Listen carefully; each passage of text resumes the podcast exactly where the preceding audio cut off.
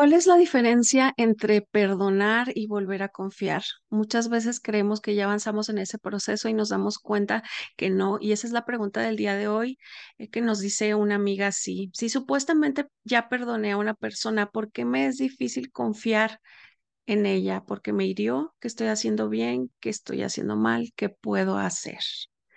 Hola, Vilma. El Hola, perdón es un tema de que diario tenemos que estar vigilando nuestro corazón, ¿verdad?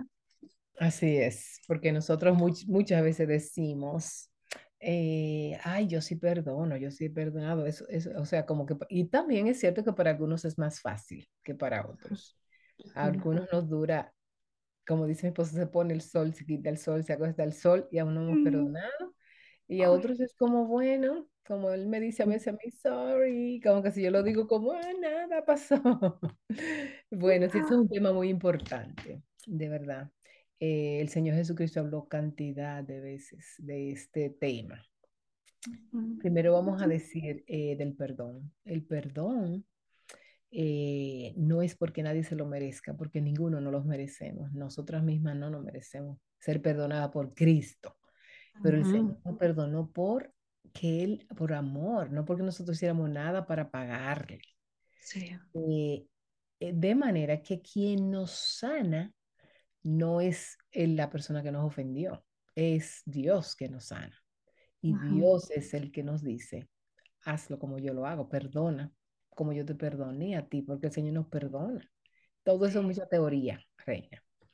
De la teoría a la práctica. Muchas veces nosotros queremos que haya, observar arrepentimiento en el otro.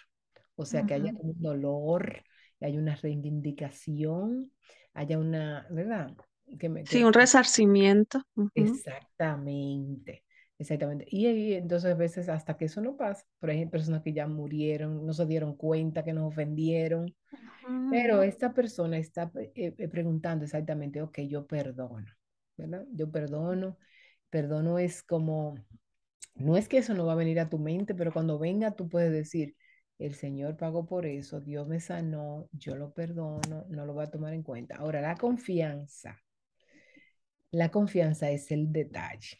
Una- eh, la confianza es volver a, eh, volver, eh, yo iba a decir de que a confiar, no, volver a, no sé cómo decirlo. Sí, Eh, como vol- volver a creer, dar otra oportunidad, como a volver a abrir tu corazón, que, que alguien pues lo aplastó, lo lastimó, lo estrujó, dándose cuenta, o sea, voluntaria o involuntariamente te lastimó.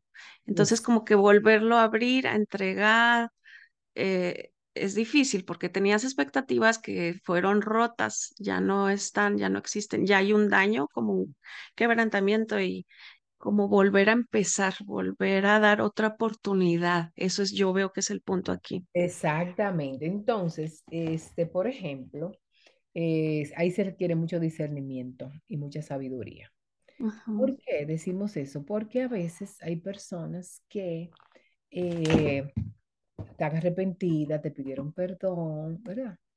Eh, por ejemplo, vamos a decir, si, si yo vengo y tú me prestas a mí, no sé en México, pero vamos a decir, eh, ¿cuántos pesos? No sé, me prestaste para comprarme, eh, pagar una deuda, para comprar un coche o para comprar una casa.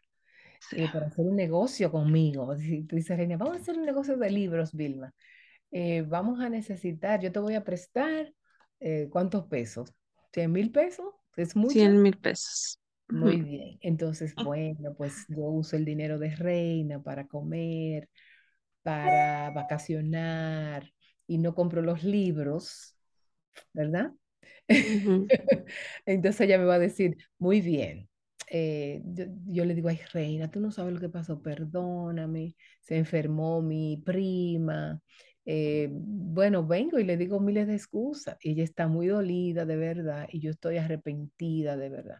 Pero para volverme a confiar los cien mil pesos. ¿Qué tú dirías, Reina? Porque Para empezar, ¿de dónde lo sacamos, verdad? Sí, Eh, pero sí, suponiendo, es una, una, son, una suposición.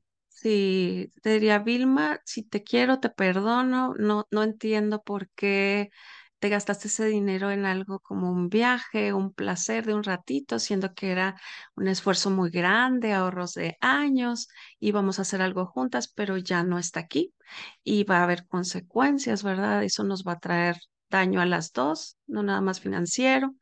Eh, mi- la confianza que yo te tenía está quebrantada y podemos orar para que esto no afecte nuestra amistad, pero espero que me entiendas que yo, yo no puedo prestarte más dinero, o sea, voy a tener que conseguir para pagar esa deuda, pero no, no puedo volver a prestarte dinero porque no, no demostraste que eras confiable en esa área y, y estoy dolida, estoy lastimada por eso. Sí te quiero perdonar, sí quiero que nos restauremos, pero ya no te voy a prestar dinero y espero que me entiendas la razón. Eh, correcto, muy correcto, excelentemente, porque puede ser que esa persona tenga una adicción a las compras, eh, no sea buen administrador, esa persona puede ser que sea, eh, eh, ¿qué te digo? No valore el valor Ujú, del ujú, sacrificio. ¿Y qué hacemos cuando eh, con un hijo que te dice, mami, eh, yo te voy a perdonar, perdóname? ¿verdad? Yo ujú, digo, ok, reina, eh, yo, tú eres mi mamá. Y no. Entonces, que el, el- el niño, la niña te dice, bueno, damos permiso para ir donde mi, donde mi amigo, y entonces de ahí yo me escapo y me voy a un lugar que no tengo el permiso o no es el adecuado, puede ser, no sé, una discoteca o un cine o un lugar, una casa de un amigo que no tengo, que no le gusta, no tengo el permiso de mis padres.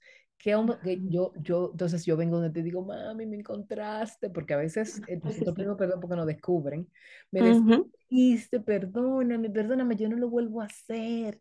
Entonces, como padre, nosotros tenemos que decir, sí, yo te perdono. Pero entonces, ¿cómo la confianza? Dime. Tú, que tú, vamos a decir, Reina, la confianza, la confianza. Fíjate, Vilma, me estás poniendo en un dilema porque mis hijos todavía son menores de edad y todavía no me hacen eso, pero va a llegar el momento, eh, va a llegar bueno, el momento, espero que no así de esa manera. Yo lo que haría en teoría, dime tú si está bien o mal, lo que haría en teoría es decirle, hijo, yo te he dado la confianza de darte un permiso y, y has quebrantado e- ese, ese acuerdo que teníamos de llegar a esta hora. Me dijiste que ibas a ir a este lugar y te fuiste a otro lugar. Entonces, eh, los privilegios, así le dice mucho mi esposo, los privilegios se ganan cada vez más en la vida, pero también las responsabilidades aumentan. Entonces, ahorita la confianza está quebrantada, se pierden privilegios. Y, y yo quiero eh, formar un joven que es confiable, que es honesto, que es de palabra y por lo pronto no, no vas a salir, no sé, estas semanas. sí, Eh, quiero que medites en esto, que lo oremos, que lo hablemos y, y, y te voy a volver a confiar, te voy a volver a confiar, pero si es un patrón en tu vida, no solo va a quebrantar nuestra relación, te va a afectar en decisiones futuras, en tus relaciones futuras, después en un matrimonio, en un trabajo, con amigos. Tienes que ser honesto, íntegro primero delante de Dios y después con nosotros, porque eso es la relación más cercana que tienes ahorita. Entonces Correcto, sería y muy doloroso, pero hay que volver a confiar. No lo puedes encerrar como una jaula. correcto. Eh, ella hizo un buen punto para uno preguntar eh, y- eh, ¿qué- ¿a qué le temes? ¿O Sí. ¿A qué le temes? Porque realmente eh, una de las cosas que causa el pecado es que uno quiere esconder. Como Adán y Eva se escondieron, quiere Ujú, esconder. Entonces, eh, llevarlo a ese punto, como dices.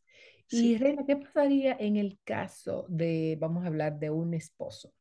Un esposo, bueno, pues él miraba o hablaba con chicas por el teléfono, con otras mujeres, eh, y bueno, es descubierto, o, o él mismo dice, mira, yo estoy mal en esto, eh, yo te he sido infiel en el pasado, o eh, he, he quebrantado tu confianza en, con los, yo quiero que tú me, no sé, me, me, me, me dé seguimiento, me ayude, me ujú, perdones. Vamos a decir, perdóname porque he pegado contra ti y contra Dios, contra Dios ujú, primeramente.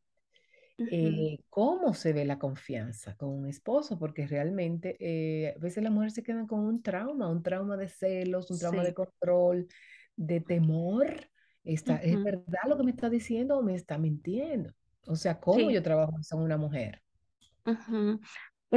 eh, me parece que esto se parece también a cuando amigas tú les confías algo y le dices, esto te lo digo en confidencia eh, para ver tu punto de vista, que me des un consejo, que ores por mí, pero luego sabes que le dijo a todo mundo, traicionó tu confianza, la confidencia que tú le habías dado te es muy difícil volver a confiar, no porque le tengas coraje o rencor o porque sea algo tan gravísimo, pero en un matrimonio es diferente porque hiciste un pacto y tú le, eres uno con esa persona, entonces se, se comprende que sea más doloroso. Y, y yo creo por eso entra la duda de si lo perdoné porque estoy de desconfiada, porque estoy revisándole, pero en realidad yo no creo que sea falta de perdón, sino e- el dolor que causó, como cuando te caes y te lastimas un hueso eh, queda lastimado y hay, hay actitudes que son como detonantes. Por ejemplo, si, tú, si él te dice que ha tenido em, relaciones mm, virtuales con alguien, que está chateando, que está viendo pornografía, tú lo ves con el celular y te vas a acordar de esa confesión, obviamente, y te va, te va a de- detonar la, la ansiedad, la tristeza, el dolor. Entonces, yo creo que lo más importante aquí es comunicarlo de una manera abierta, oportuna, tranquila y decirle, sabes que cuando esto está pasando, eh, me lastima. Vamos, ¿por qué no buscamos una ayuda, una consejería? Porque no, no es vida estar siempre dudando de ti, no es eh, normal. Vamos a, a buscar eh, también límites de, de que tengamos abiertas nuestras cuentas, que no, no tengamos nada que ocultar ni tú de mí ni yo de ti.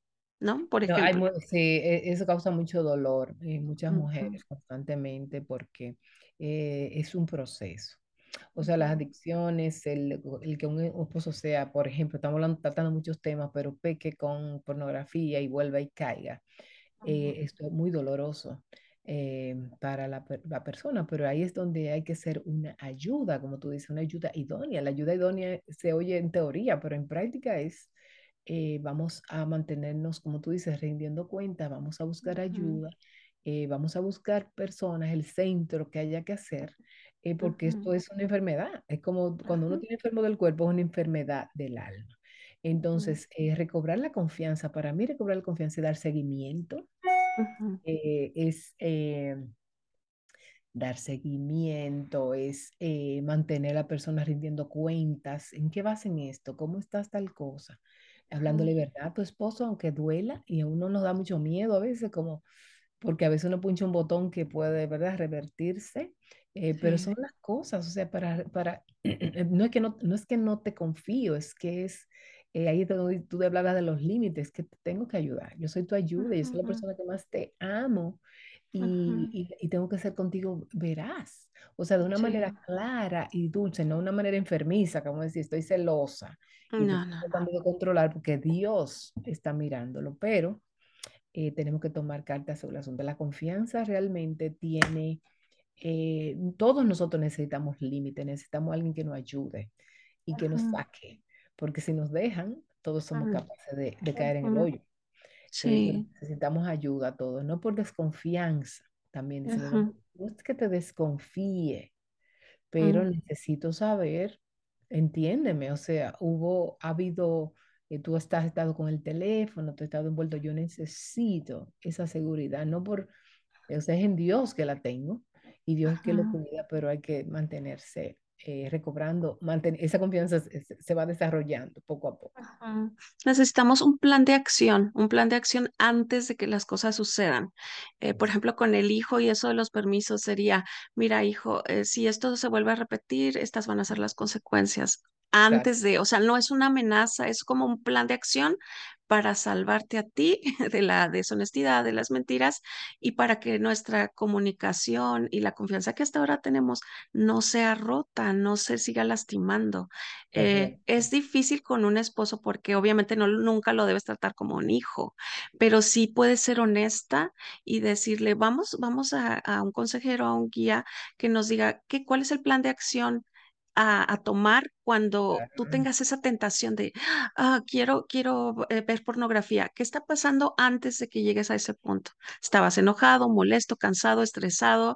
eh, irritable conmigo, ¿qué es lo que pasa? Es- eh, para antes de que busques mi ayuda, que, que nos distraigamos, que hagamos otra cosa, ¿no? Como que a veces nos ponemos muy, eh, muy eh, fantasiosos de que todo se va a arreglar con voluntad, pero necesitamos ser prácticos, tener planes de ac- acción y, y límites personales, eh, cerdas de, cercas de seguridad personal antes de que las cosas sucedan, para que esta confianza se, se restaure. ¿Se puede, Vilma? Lo hemos visto.